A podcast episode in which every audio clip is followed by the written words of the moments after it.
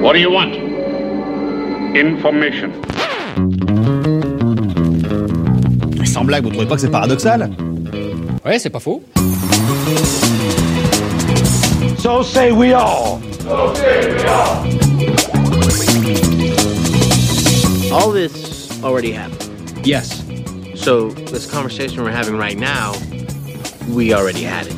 Yes. Then what am I gonna say next? Salut à toutes, salut à tous, bienvenue dans ce 23e épisode de Un épisode et j'arrête le podcast 100% série de l'Association française des critiques de séries, l'ACS, en partenariat avec Binge Audio. 30 minutes de débat, d'analyse, de partage, d'accords et de désaccords autour d'une série et d'une thématique, toujours dans la passion critique et la joie journalistique. Next one, next one, next one, next Whoa, one. wait, wait, wait, wait. What, what, what? That's the last one? Pierre Langlais de Télérama pour vous servir et avec moi cette semaine Marie Turcan de Business Insider. Salut Marie. Hello. Anne Ligon des fiches du cinéma, hello Anne. Hello. Et Julia Baudin de TV Mac. Bonjour Julia. Bonjour Pierre. Sur la table, une série de science-fiction française, ça n'arrive pas tous les jours. Mission au pluriel. Voyage martien diffusé sur OCS City depuis le 1er juin et récompensé par le prix de découverte remis par l'ACS au dernier festival de Série Mania. Une série produite avec peu de moyens, mais qui a de belles ambitions pour, euh, dont nous allons, pardon, critiquer l'ensemble et qui nous servira aussi de prétexte un petit peu pour voir ce que la SF parvient à faire sur nos écrans hexagonaux. Euh, Voilà, euh, il y a quatre ans, quatre ans déjà, j'ai fait le rêve d'aller sur Mars. Voilà. J'y ai consacré l'essentiel de ma fortune. Je voulais découvrir un nouveau monde et accessoirement donner un sens à ma vie. Ben nous y voilà les enfants. Demain nous nous posons sur Mars. Mais nous ne serons pas les premiers. Pardon? Une mission concurrente américaine nous a pris de vitesse. Ils se sont posés il y a 15 jours. Quoi? La NASA? Mais ça n'a aucun sens. C'est complètement con. La NASA est juste partenaire. C'est la firme Zillion qui est derrière cette mission. Z1, comme il la surnomme, Z1, a fait le chemin vers Mars en à peine trois semaines, En trois semaines? Mais comment c'est possible? Grâce à un nouveau système de propulsion nucléaire. On s'est fait doubler par vos concurrents, c'est ça? Mhm. Mission, ça s'écrit au pluriel, donc ça se déroule sur Mars, la planète rouge, où une équipe européenne va se poser, va forcément affronter de nombreux dangers, mais surtout réaliser qu'il se cache sous la surface rocheuse du désert qui les entoure des questions existentielles, universelles, autant qu'intimes. Qu'est-ce qu'on, est-ce qu'on peut, pardon, parler d'une série qui, dans ses ambitions tout du moins, lorgne vers 2001, l'Odyssée de l'espace, Solaris, bref, l'aventure spatiale métaphysique qui se lance sur cette première question, euh, on ne peut plus complexe. Anne. Bah, euh, oui, on peut dire ça, et c'est plutôt une bonne nouvelle parce que moi, j'envisage pas trop la science-fiction sans métaphysique, sans vouloir. Ça peut être aussi très politique euh, quand on parle d'une série comme Battlestar Galactica ou très. oui, voilà. oui, oui. Bon, bah, alors moi, je préfère quand c'est métaphysique. Mais ça l'est aussi d'ailleurs. Battlestar Galactica est, est aussi Bah oui, oui, métaphysique. quand même. Ouais. Après, il faut, faut faire confiance à la série parce que euh, dans les quatre premiers épisodes, on n'a pas trop cette dimension-là, pas très onérique. On est plus dans un truc au départ de science-fiction où il y a une ouais. équipe dans un, dans un vaisseau spatial Ouais, et qui ouais, va ouais. atterrir sur une planète inconnue. Et c'est que euh, fin du quatrième, cinquième que là, on commence à avoir vraiment une, une dimension un peu plus grande avec Oui, oui, euh, oui, une- oui, oui, oui. Oui, c'est vrai parce qu'au début, finalement, on est dans un presque un film catastrophe. On est, euh, voilà, on, a, on atterrit difficilement sur Mars et comment on va survivre Qu'est-ce qui va se passer, Julia C'est un peu ça au début qui tend, en tout cas, ce qui tend le- les premiers épisodes. Au début, c'est la catastrophe totale et c'est la catastrophe tout de suite. C'est-à-dire que rien ne fonctionne, rien ne va entre le moment où euh, ils se positionnent en orbite autour de Mars et le moment où ils atterrissent enfin sur Mars. Rien ne va plus. C'est comme s'ils savaient déjà tous qu'ils allaient mourir. Après, c'est l'entreprise de sauvetage qui commence. Et en fait, toute la série est construite là-dessus. En revanche, la comparaison que tu faisais tout à l'heure, les, les références magnifiques à, à 2001 de, de Kubrick et Solaris de Tarkovsky, euh, euh, Ça fait mal comme ça référence. fait un peu mal, oui, quand même. Oh, bah. Mais c'est bien Mais euh, c'est- de, c'est de- l'ambition, de mais c'est viser bien. quelque part. Mais viser les étoiles, oui. justement. Oui, mais oui. c'est bien essayé. Visons Mars. On, on sent que c'est aussi, c'est quand même leur référence et qu'ils ont des références Oui, un peu plus voilà. grandes et tu as envie. euh, il y a ils quand s'en même- sont pas cachés. C'est quand même bourré de hein, pop culture. Les, tous les, même les personnages, tu sens qu'ils ont grandi avec ça, ils sont un peu Oui, empreints de ça. Donc c'est cette atmosphère-là qui plaît, qu'on retrouve un peu dans Stranger Things, euh, de, de l'autre côté du spectre américain. Oui, et la musique d'ailleurs, hein, c'est une musique électro qui rappelle un petit peu enfin, ce, ce genre de- d'ambiance-là. Euh, puisque c'est une série, ah, quand on parle de la saison 3 du Bureau des légendes, comme la, la semaine dernière, évidemment, on connaît déjà les personnages, euh, qu'on connaît moins peut-être rapidement. Tu, tu parlais de référence. L'équipe, euh, d'ailleurs, j'ai j'ai bien compté, ils sont 8, hein, donc ça fait un peu alien, comme je sais pas si c'est un clin d'œil. Euh, et- totalement alien. La salle commune aussi, elle fait totalement alien, où ils Oui. se retrouvent pour prendre un dernier, un dernier petit déjeuner avant de partir. Euh, comment, enfin, les personnages, c'est vrai qu'on est aussi face, alors, comme dans beaucoup de séries, mais à des archétypes en tout cas. Ouais, c'est ce que c'est c'est ça. Tu dis on les connaît pas. En, en vrai, on les connaît un peu. Tu vas avoir euh, le- la psy mystérieuse, très intelligente, qui, qui est un peu la héroïne, mais qui est notre porte d'entrée dans ce monde-là. Et puis euh, il y a le grand beau gosse qui est qui est un peu bad boy. Et puis il y a le capitaine qui euh, qui, est- qui est très alpha male. Donc euh, le, Le geek. Hein, le de- de geek, qui est très geek. Ouais. Voilà, les, personnages, du coup, de, les deux femmes euh, sont, sont un peu, les deux autres femmes, donc il y en a deux autres dans l'équipage, sont un peu moins présentes et, euh, et, et correspondent pas trop à ces archétypes parce qu'on n'en a pas eu. Enfin, dans les années 80, il y avait moins de personnages féminins, donc on sait pas trop quoi en faire. Elles sont là, elles sont un peu, elles sont intelligentes parce qu'elles sont quand même dans l'espace, donc on va leur donner quelques lignes, mais bon. euh, Avec une spécificité quand même, c'est que c'est un équipage européen, hein, il faut le dire, voilà, c'est des gens de pays Ouais. différents. Donc avec, les accents qui, qui vont avec. L'allemande est assez névrosée, Hmm. et l'italienne, qui est médecin, est plutôt. euh, elle prend les choses avec euh, distance. Oui, on ne dira pas pourquoi, mais c'est vrai qu'elle a une capacité à prendre les choses avec distance. Euh, Est-ce qu'on peut vendre Mission comme une série spectaculaire? Moi, je la voyais plutôt comme une série d'introspection. Euh, on, on va parler du budget, évidemment. C'est une série à petit budget. hein. C'est à peu près 200 000 euros par épisode, je crois. C'est 1,5 million et demi d'euros pour la totalité. Voilà, pour les 10. Pour les 10. Donc, euh, ça fait vraiment peu. Ce qui correspond au budget de un épisode de section 0. Voilà. De l'argent bien utilisé. L'argent bien utilisé. Et tu sais que j'ai eu un moment de. J'ai fait section 0, c'est quoi déjà Ah ouais. Ça y est, ça vient de me revenir. Donc euh, vous avez le droit d'aller sur Google pour taper section 0 pour voir de quoi on parle. Ceci dit, pour, pas- pour, euh, pour justement lui rendre euh, hommage, par rapport à une série comme Trépalium, qui avait un bon budget également, une série d'Arte d'anticipation, euh, qui puait le fond vert vraiment à, à- à 10 km, là, il y a beaucoup moins d'argent. Et pourtant, euh, c'est c'est quand même très bien fait. Ils ont, ils ont, ils sont, ils sont dit, on va mettre le paquet sur certaines scènes, on les Voilà. voit dans l'espace, on voit un beau vaisseau, on, voit, on se dit pas, tiens, ça fait cheap. Ils ont, ils ont Non, non. su maîtriser Ça fait le. pas de le cheap. Mais alors, au-delà de la prod, parce que je, on va y revenir, y revenir évidemment et essayer de dire euh, en quoi c'est pour moi la principale réussite de la série, même s'il y en a d'autres, mais pour moi c'est avant tout une réussite visuelle et, euh, et esthétique euh, et de production euh, pure et dure, en soyons un peu techniques. Est-ce que c'est une série Alors on est dans l'espace, on est sur Mars, il y a des dangers. Est-ce que c'est une série tendue? Est-ce que c'est une série d'action euh, globalement, ou est-ce que en fait c'est vraiment avant tout un drame psychologique où on est enfermé dans un vaisseau le- la plupart du temps? Ça jongle pas mal entre les deux quand même. Hmm. C'est plutôt, euh, à ce titre-là, c'est plutôt réussi entre les moments qui sont plus, plus, plus analytiques, plus métaphysiques, voire carrément mystiques, pour ne pas dire christiques, et puis, euh, et puis les moments d'action, euh, d'action pure, qui peut-être retombent un petit peu vite faute, faute de moyens. Mais, mais les efforts qu'ils ont, qu'ils ont, qu'ils qu'ils ont menés sont colossaux. Il y a une vraie appropriation des codes de la série avec le cliffhanger de fin d'épisode qui te donne envie de. Nous, on a eu la chance de- de- d'avoir les épisodes d'un coup et tu as envie de binge-watcher cette série en fait. T'as quand même, t'as pas envie Oui, de t'arrêter. construite pour- Euh, comme- comme ça, hein. Voilà, et- mais, mais elle est- c'est c'est intelligent, ça veut quand même ouais. dire c'est pas forcément quelque chose qu'on sait faire en France beaucoup. Donc c'est- c'est c'est plutôt chouette de, de créer ce- cette envie-là et je trouve qu'on a de plus en plus de séries françaises aujourd'hui qui arrivent à maîtriser ce, cette, euh, cette envie. de- Efficacité. Ouais. C'est efficace. Mm, mm. Est-ce que euh, on peut euh, dire de quoi il est question euh, métaphysiquement ou philosophiquement sans spoiler la série Elle est dure celle-là. hein. C'est- Est-ce qu'on peut ou est-ce que c'est trop compliqué parce que c'est justement l'enjeu central et qu'une fois qu'on a expliqué de quoi ça cause, eh bien on balance euh, l'intrigue et on ne s'en sort pas. Ouais, c'est pas trop oui, Julien, je te vois dire oui. oui, bah Ouais. non. Ça dit, enfin, on peut dire quand même qu'il est question de réalisation, c'est-à-dire que les personnages vont réaliser. Alors c'est très classique, hein, comme euh, réaliser qui ils sont et pourquoi ils sont là, euh, aussi bien dans l'existence que sur Mars. Euh, et c'est ça euh, l'intérêt central de la série, c'est de voir finalement, oui, c'est un questionnement sur leur identité profonde. Ça va, j'ai pas trop spoilé en disant ça. Et j'ai- Julia, je te sens Même, dubitative. tu peux parler du péché originel aussi. Ah oui, alors là, c'est très cryptique pour le coup.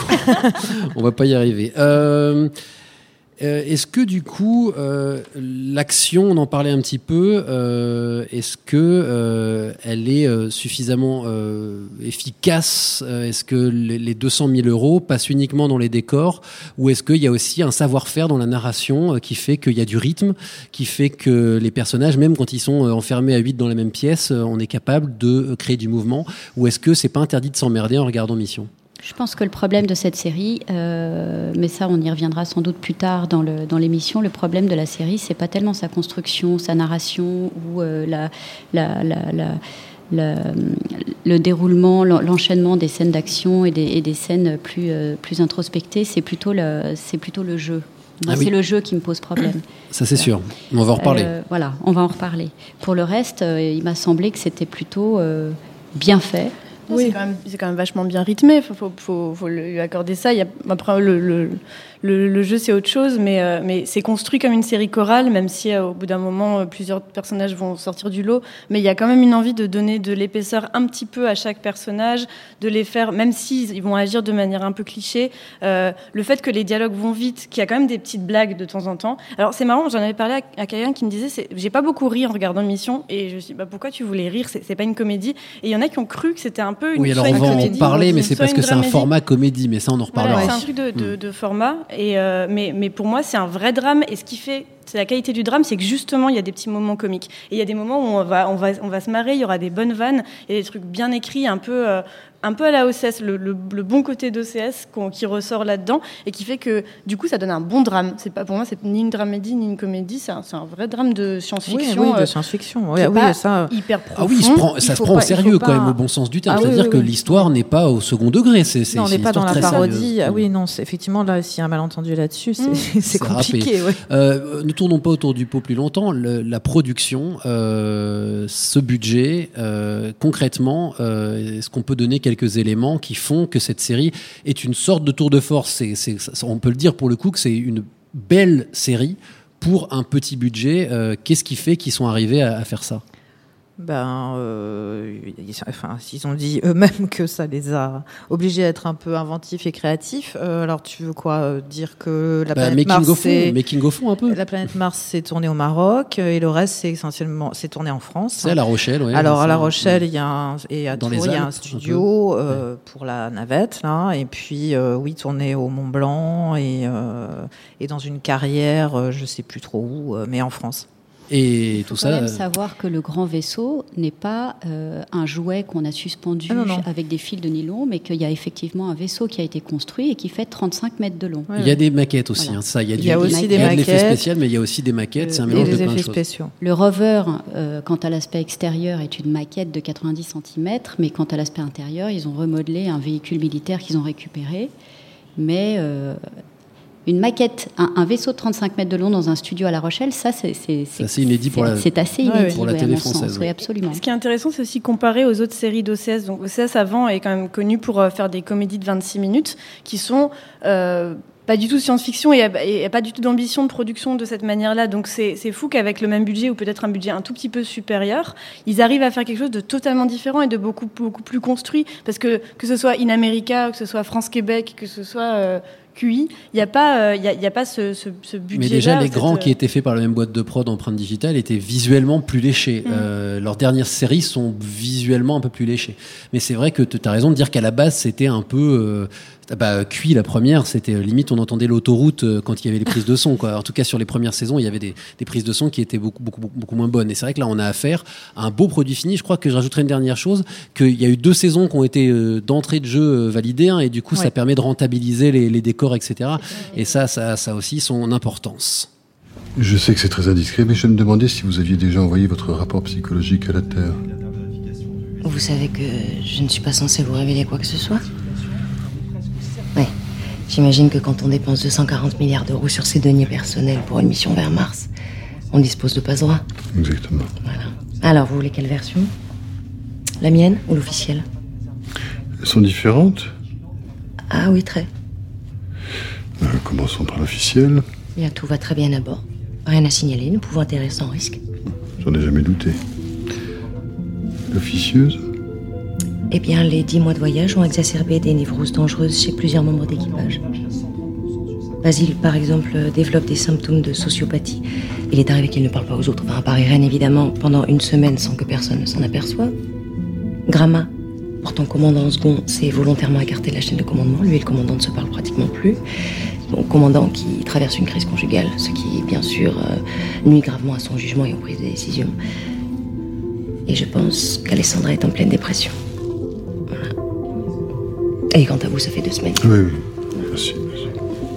Donc si je devais formuler un avis circonstancié et objectif, je recommanderais de ne pas nous poser sur Mars. entrons dans le vif de notre critique, chers amis. Est-ce que vous avez été emporté par le scénario de mission dont nous n'allons évidemment pas révéler les surprises, mais dont on peut dire que, euh, pardon, mais dont on peut dire s'il est bien foutu au moins, c'est notre job. Donc, euh, est-ce que finalement Mission vous a convaincu, en tout cas sur le, le- le scénario? On va commencer par ça. Bah, déjà, on lui a remis le prix de l'ACS, donc ce serait un peu dommage de dire qu'on l'a pas qu'on l'a pas du tout aimé. Toutes les C'est un jury, il faut le dire. On Ouais, était oui. dans le jury, Voilà, donc vous étiez dans le jury. pour Série Mania, Vous on pas a- là pour rien. On avait regardé beaucoup, beaucoup de séries. On a choisi de le remettre à mission, euh, principalement, et ça, ça, ça, ça va aussi être le défaut, et ça, ça ressort de ce, podcast, de ce podcast à peine au bout de 10 minutes, c'est qu'on parle beaucoup de la production. Mm. On parle de la qualité, on dit ah c'est vraiment pas mal, c'est bien. Après du coup, euh, on est quand même en décalage par rapport à d'autres séries. où On va aller sur le fond, on parlera beaucoup plus de, de ce que ça nous a fait ressentir. Je suis pas sûre que ça m'ait fait ressentir beaucoup de choses, Mm. mais j'ai été impressionnée. Je trouve que c'est c'est- c'est dans cette direction qu'il faut aller, et donc je trouve qu'elle est, elle est peut-être plus importante en, en- en termes de ce qu'elle représente dans le paysage audiovisuel des séries aujourd'hui Oui. que dans le fond de ce qu'elle apporte. Donc elle est importante, donc je l'ai aimée pour ça. Après, en termes de qualité, je préférais d'autres séries. Anne. Bah, elle est, oui, elle est importante, exactement pour les raisons que tu viens de dire. Parce que, euh, et parce que, euh, parce que science-fiction, parce que pas beaucoup de choses comme ça en France. Et puis, alors, il faut pas non plus avoir l'air de dire qu'on a été condescendant et que parce que C'est un point de vue de critique vraiment que Euh, vous voilà. J'ai peur pour le que- téléspectateur si je vous écoute finalement. Oui, non, mais c'est- pour ça que je voudrais pas faire peur et Mm. que quand même, même si sur le plan du fond, euh, c'est pas révolutionnaire, c'est-à-dire que bon, euh, voilà. hein. On va en parler tout de suite aussi des influences. Mais, mais voilà, c'est très sous influence et c'est peut-être pas très très très neuf, mais enfin, euh, ça quand même, ça tient la route. euh, On a envie de la regarder, on s'ennuie pas. C'est bien rythmé et c'est euh, très euh, bien fichu quand même. euh, voilà. Julien, un mot? Moi, à part faire une synthèse entre ce qu'on dit, mais ce que viennent de dire mes deux collègues, euh, j'ai pas grand-chose à ajouter. Je le trouve que c'est très maîtrisé, que les codes sont parfaitement maîtrisés, que les références sont bien maîtrisées, que l'histoire elle est bien construite et que s'il y a effectivement rien de bouleversant quant à la quant à l'innovation, Ouais. c'est euh, c'est c'est un bel objet, c'est un bel objet sériel. Et pour une pour de la part de la part d'une d'une d'une chaîne qui jusqu'ici a produit produit quand même des choses qui sont de, de, de, de, de, de mieux en mieux d'un point de vue qualitatif. Et, et le format 26 minutes c'est même pas toujours 26 minutes c'est souvent c'est des épisodes de 20 minutes. Si Mm. c'est sûrement pas facile c'est à la fois facile et pas facile à gérer. Et, euh, et ça, ça tire bien bien bien son, son, son, son épingle du jeu Alors pour parler des références, hein, il y a un ordinateur de bord qui s'appelle Irène, mais bon clairement ça doit être la cousine de Hal hein, dans 2001 l'Odyssée de l'espace. Euh, une héroïne qui semble sortie d'un alien, surtout quand on prend Noomi Rapace. Euh, des rebondissements qui font penser à Lost, euh, en tout cas certains certains éléments hein, qui sont un peu lostiens si j'ose dire. Des personnages qui s'appellent Renoir, Douaneau et Verhoeven quand même rien que ça. Est-ce qu'on peut parler d'une série quand même profondément référencée, peut-être même trop référencée, qui est peut-être même trop un copier-coller de choses qu'on a déjà vues avant. C'est peut-être un de ses défauts. Non, moi je trouve pas. Alors euh, euh, Renoir, euh, Douaneau, Verhoeven, bon, il y, a- il y a un petit peu d'humour quand même là-dedans.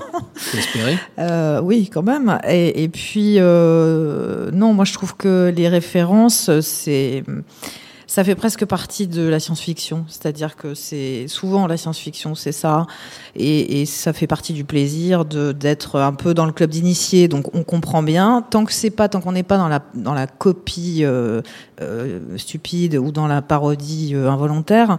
Non, moi là vraiment, je trouve que ça, c'est c'est même agréable. hein. Moi, je comprends ce que je comprends ce que tu veux dire dans le sens où il y a quand même des rebondissements un peu attendus. Il y a des, des traits de caractère qui sont qui sont forcés et, euh, et dans ce À défendre d'être attendu familier, si j'ose dire plutôt. Ouais, Ouais. peut-être Mm. familier. Bah, un, un truc de. T'as quand même l'impression que ça, pou- c'est un- ça pourrait être une bande de potes qui avait vraiment pas de budget, qui a décidé de faire un huis clos euh, parce qu'ils adorent la science-fiction et du coup ils ont essayé de refaire un truc. Euh, c'est le genre de pièces de théâtre que j'aurais pu écrire au lycée, tu vois. Un peu. euh, et tu sais que euh, je vous enverrai mes pièces de théâtre du lycée. Euh, T'as mais- de lire ça. donc- non, mais donc je comprends que je, je comprends qu'il y ait, qu'il y ait- moi ce en n'étant pas en plus une très grande fan de ces références-là, euh, j'ai j'ai quand même été accrochée, mais j'ai pas été transcendée par. Enfin, il y avait rien de nouveau. Ça peut être agréable, les références. hein. C'est Oui, une façon de, permettre au public d'identifier Euh, quelque chose qui, qui moi, surtout dans un fan genre de ces qui est. références-là, moi, ça me Voilà. fait plutôt plaisir. Mais après, effectivement, ça ne transcende pas le genre, on va dire. Mais bon, euh, c'est déjà pas mal. Hein. Enfin, je veux dire, c'est pas, ça dénature pas non plus. Enfin. Euh, les références, quoi. C'est pas comme si on s'en servait euh, d'une manière complètement stupide. Euh, on sent que les gars, ils connaissent tout ça et que et qu'ils aiment ça et, et ils en trahissent pas le- le- l'esprit, quoi. Oui, oui, Enfin, mais- Non, et ils en font pas une parodie non plus. Mais même sans, sans appuyer les références et les dire, euh, le fait qu'il y ait un personnage qui ait une fonction, genre il y a le, le, Ah oui, le- après, celui- dans, dans- la construction des personnages, il y y a les stéréotypes. Oui, Voilà, oui, oui, c'est- ça c'est- sûr. nous, on cherche Ça, quand même c'est à aller pas, un c'est peu pas ce que j'appelle les références là. Effectivement, si tu parles des stéréotypes, là, je suis d'accord avec Oui, toi. mais quand tu imagines une, euh, une série avec euh, ou une, un film avec euh, huit personnes dans un- une cabine euh, comme ça fermée, tu, tu vas en premier penser exactement à ce genre de personnage. Oui. Tu vas avoir, euh, la dépressive, le euh, Le mec dangereux. le, le mec dangereux, Ouais. le mec qui prend les fait les bons choix mais ça plaît pas à tout le monde, le, le grand méchant. Le, tu vois, il y a, enfin, c'est Oui, très, oui. classique. Euh, Au-delà de ces références, euh, dans ce que Marie, tu disais tout à l'heure, je crois que t'as pas été ému parce qu'il y a- et pourtant, enfin, l'histoire de l'héroïne se veut émouvante. Euh, Est-ce que c'est le, le cas de euh, Moi, j'ai pas été ému aux larmes évidemment. J'ai trouvé ça touchant dans ce que ça montrait, mais là aussi, encore une fois, c'est voilà, c'est presque plus Spielbergien. Je sais pas si le bon le mot est, est- est- est- est- s'adapte ici. Et le- le- la, la pauvre série après 2001 l'Odyssée de l'espace et, et, et Solaris, je, dis- je leur suis sur Spielberg. Mais mais Et même, tu aurais pu dire Blade Runner ou, euh, ou oui, Alien, tu vois. voilà, c'est- mais c'est c'est finalement à défaut d'être émouvant, euh, touchant euh, cette Je histoire. trouve que la, la relation qui se noue entre euh, les deux personnages qui vont devenir le héros et l'héroïne de la série, elle est assez, euh, elle est assez belle parce qu'elle est, euh, elle est noble. Voilà, une relation noble dans une série, c'est plutôt euh, euh, et particulièrement dans une série de science-fiction, on en trouve, on en rencontre assez, on en rencontre assez, assez rarement qui soit euh, euh, euh, étudié de cette façon-là. Il n'y a pas ça, il y avait évidemment pas ça dans Section Zéro, dans les, les séries françaises récentes euh, qui appartenant au, au genre de science-fiction. Il n'y a pas du tout ça dans Trépalium. Il y a des grands sentiments là. Il n'y aura des pas ça dans. Transfert. Il y a des grands sentiments. Et puis, il y a euh, autour de ces deux euh, grands acteurs qui, pour moi, sont les deux bons, vrais bons acteurs de la série, il y a une, une belle, une belle, une- une- un, bel- un beau renvoi. Alors, tu euh, parles des acteurs, parlons-en. C'est vrai que pour moi, c'est le, le problème de, de Mission, euh, qui par ailleurs, hein, je crois qu'on est tous d'accord autour de, de cette table, est une réussite en de nombreux points et qui en plus prend un risque que la télé française prend assez peu souvent.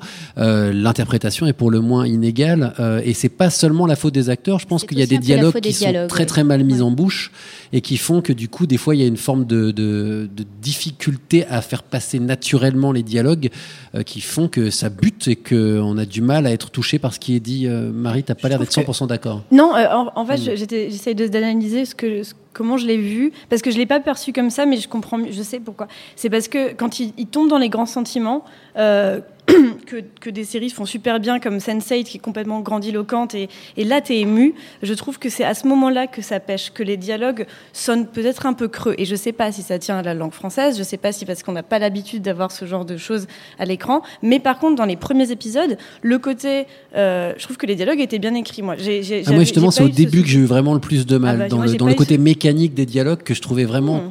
trop genre, euh, nous avons besoin d'ouvrir la porte. Enfin, c'est-à-dire trop, trop, trop écrit, quoi. Personne Ah ouais. ne parle comme ça. Et moi, c'est ce qui- une chose qui me, qui me dérange généralement dans les séries françaises. C'est beaucoup trop souvent écrit comme ça, euh, que seules quelques très bonnes séries arrivent à éviter.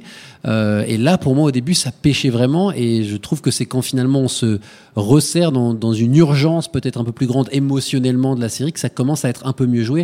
Et je suis tout à fait d'accord avec Julia sur le face-à-face entre euh, l'héroïne et ce personnage mystérieux qui fait d'ailleurs son apparition très vite. hein, donc on spoile pas grand-chose en disant que ce personnage euh, va, jouer un rôle clé dans l'histoire qui, qui est un peu un, extérieur du vaisseau, pour dire les choses simplement. Et là, ça fonctionne mieux pour moi. J'ai beaucoup de mal dans les séquences entre les membres de l'équipage euh, qui, pour moi, sont très inégalement interprétés de par le talent des acteurs qui, à mon avis, est inégal, mais aussi de par la qualité euh, des dialogues, euh, Il y a Julia. quelque chose d'assez scolaire et dans l'écriture Mm. des dialogues et dans leur interprétation, à tel point que je me suis posé la question euh, de euh, est-ce que la production euh, qui a fait les grands avant, qui a fait les e-compagnies ou qui a participé à les e-compagnies aussi, n'a pas fait exprès parce qu'on on retrouve dans la tonalité, dans les intonations, dans le jeu, des choses que j'ai vues dans les e-compagnies et que j'ai pas aimées dans les e-compagnies et euh, qui ont fait que je m'en suis très vite, quoi, euh, très vite débarrassée.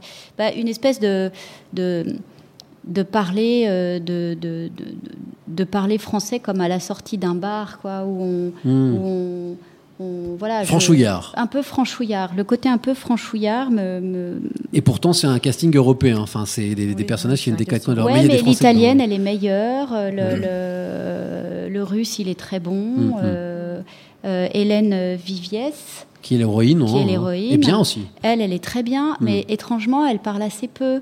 Mm. Et, et en fait, ça, ça donne plus de profondeur et plus de sensibilité à son personnage, au-delà du fait qu'elle est assez, euh, qu'elle est assez, qu'elle est séduisante, quoi. Qu'elle a un petit côté replay qui est vachement séduisant. Un, un mot du format, on l'a glissé tout à l'heure. Est-ce que dans une série comme ça, voir un format 20 minutes, ça change quelque chose fondamentalement Ou en fait, Marie, tu dirais, tu parlais d'une tentation du binge? D'ailleurs, je crois que OCS a mis hein, le- le- toute la saison est visible sur son site.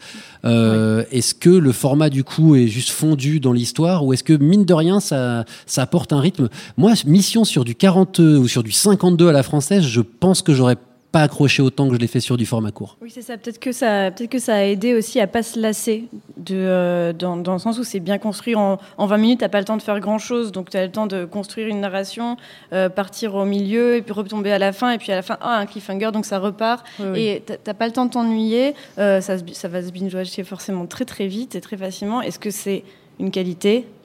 Je ne sais pas.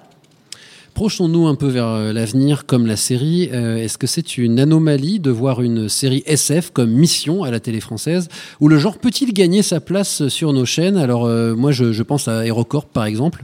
Euh, on a parlé de Trépalium, il y a Transfert qui arrive sur Arte aussi. Alors on n'est pas dans l'espace, hein, c'est quand même des histoires différentes, mais est-ce que là on a affaire, pardon hein, c'est trop facile, mais à un ovni euh, et on n'en verra pas d'autres euh, émissions à choper là un filon qui, ne, qui semble très improbable de voir développer à la télé française. Bah, J'espère que c'est pas un ovni euh, et que ça sera pas la seule. Justement, je crois que ça peut ouvrir des portes. Enfin, c'est quand même dommage qu'en France on ait une tradition littéraire de science-fiction depuis Jules Verne euh, jusqu'à euh, Bordage et, et, et que je rappelle euh, ce- que La planète des singes c'est Pierre Boulle et c'est un Français avant d'être un film et une série américaine. Donc on voilà, on a L'armée quand- des douze singes aussi, tous les singes, euh, on, est- voilà, on a quand même des, on a quand même des choses euh, à dire et à faire. Et là, euh, je- j'espère moi que ça, ça va ouvrir un peu des, des idées. Ça veut dire on peut le faire donc avec un petit budget dans un Oui, format qui la n'était meilleure pas excuse à la forcément. base. hein. Oh, il n'y en a pas assez d'argent pour Oui, faire ça. ben voilà. Alors, il y a encore des choses à revoir, mais moi je trouve que c'est un très bon espoir pour le la fan de science-fiction que je suis. Est-ce que est-ce que c'est pas de justement de ces contraintes qu'a réussi à naître une série oui. comme ça Oui, oui. On en revient toujours au même souci. Qui est-ce qui va produire ça sur les chaînes nertiennes Et- Est-ce que tu Bah, vas voir ça sur TF1, sur France 2, qui a qui, a, Ça qui serait- fait ça que serait des, bien, que mais, des- euh, enfin, qui n'est pas du tout là-dedans. Arte, ça fait ça- donc ils ont tenté deux fois de l'anticipation avec Trépalium et Transfert, mais c'est pas du tout de la science-fiction. C'est vraiment Oui. un monde. Oui, euh, c'est de l'anticipation, et c'est pas du tout la même chose. c'est pas la même Mm. chose, c'est pas forcément les, les séries les plus réussies qu'ils ont faites. Non, donc, c'est sûr que non. donc est-ce que, euh, enfin voilà, on l'a dit, cette série, euh, si les épisodes de 52 minutes, 10 fois 52 minutes, je suis pas sûre qu'on aurait tenu de la même manière. Ah, il faudrait euh, autre chose, oui. Mais donc, est-ce que ce serait euh, possible? Est-ce que, est-ce que on se, est-ce qu'on aurait le, le- ouais, on a parlé de Ouais. section zéro. Enfin, voilà, ce genre de Oui, série-là non plus n'est pas a- une on a complète évité réussite. d'en parler, hein. C'était de l'anticipation aussi, Section Mm. Zéro. Oui, C'était oui. pas une série de science-fiction, à part, Oui, à part pas une espèce dur, de, à ouais. part une espèce de drone énorme à un moment qui fait une apparition derrière une fenêtre pour désinguer tout le monde. Euh, je me souviens pas d'avoir vu des On est- grandes scènes de science-fiction dans, dans Section non. Zéro. Sinon, le, sinon l'installation d'un univers un peu, euh, un peu glauque, un peu décalé, mais qu'on a déjà vu mille fois dans, comme dans, dans- depuis, Blade, depuis Blade Runner. Alors quand même signaler que Netflix a annoncé la production d'Osmosis, qui est l'adaptation d'une web série d'Arte, qui elle-même est une série. Mais là encore, on est plus dans l'anticipation dans la pure science-fiction. Oui, oui, On est plus dans un registre à la Black euh, Mirror. je trouve quoi. que le, le fait qu'on Mm. nous ait montré un peu des vaisseaux euh, dans l'espace, hein, pas que l'intérieur du vaisseau, euh, moi j'aimerais bien que ça, ça donne un peu envie à d'autres gens de faire des choses comme ça, de vraies séries de aussi, SF. qui travaille sur une série de Oui, oui, oui, là, oui, qu'elle oui. de- qu'elle- qu'elle devrait sortir en 2020, qui s'appelle Néo Paris, mais je ne sais pas du tout ce, ce à quoi ça peut ressembler. Ah, le titre fait penser euh, encore une fois de l'anticipation. et, Ouais. euh, voilà, mais, euh, c'est Apparemment, il y aura tentant des- politiquement. Apparemment, il y aura hein. des objets volants quand même. Bon, enfin, en tout Oui, cas, c'est es- annoncé comme SF, mais il faudra voir. espérons que Mission ou- ouvrira une porte vers l'infini et Ce que les, bien. les Et séries serait bien françaises. parce que ce serait bien parce que c'est un genre qui est extrêmement euh, riche, extrêmement visuel, extrêmement beau. Moi, je suis euh, euh, euh, on, on a dit des choses négatives sur Mission, mais euh, je suis bluffée par le générique, je suis bluffée par la musique du Oui. générique, je Oui. suis bluffée par le vaisseau. Non, mais si on en suis- parle, c'est qu'on est intéressé. Voilà, hein. euh, Sinon, on n'en aurait pas parlé. Mais euh, on a été sévère, mais juste, je, je pense, pour cette série qui est euh, une vraie proposition Oui. euh, originale, euh, même si elle reprend, euh, comme on l'a dit, beaucoup de choses, et qui, euh, en tout cas, euh, espérons-le, euh, inspirera, euh, on peut dire en tout cas qu'OCS le fait régulièrement, ouvrira des portes euh, vers autre chose que ce qu'on a l'habitude de voir à la télé française. Et c'est ainsi que se referme cet épisode 23 de Un épisode et j'arrête, le podcast 100% série de l'ACS, l'association française des critiques de séries en partenariat avec Binge Audio. Je vous rappelle que Mission est à voir sur OCS City tous les jeudis soirs. Merci à Marie Turcan de Business Insider, Julia Baudin de TV Mag et Anne Gon des Fiches du Cinéma. Merci aussi à toute l'équipe de Binge Audio, à commencer par Jules Cro, comme toujours aux manettes. Merci enfin Enfin, à vous qui nous écoutez et à ceux qui se sont déplacés pour nous écouter enregistrer cette émission dans le 11e arrondissement parisien. Merci beaucoup à vous. La semaine prochaine, on se penche sur la carrière d'une des showrunneuses les plus en vue de la télé américaine, Jenji Cohen, créatrice de Weeds et Orange is the New Black, qui a fait ses débuts sur Le Prince de Bel Air. Si, si, on en parlera. D'ici là, n'hésitez pas à nous suivre sur les réseaux sociaux. La CS et son podcast Un épisode et j'arrête sont sur Facebook et Twitter et chaque nouveau like nous comble de joie. Salut à toutes, salut à tous et à la semaine prochaine. Next one, next one, next one, next Whoa, one. wait, wait, wait, wait.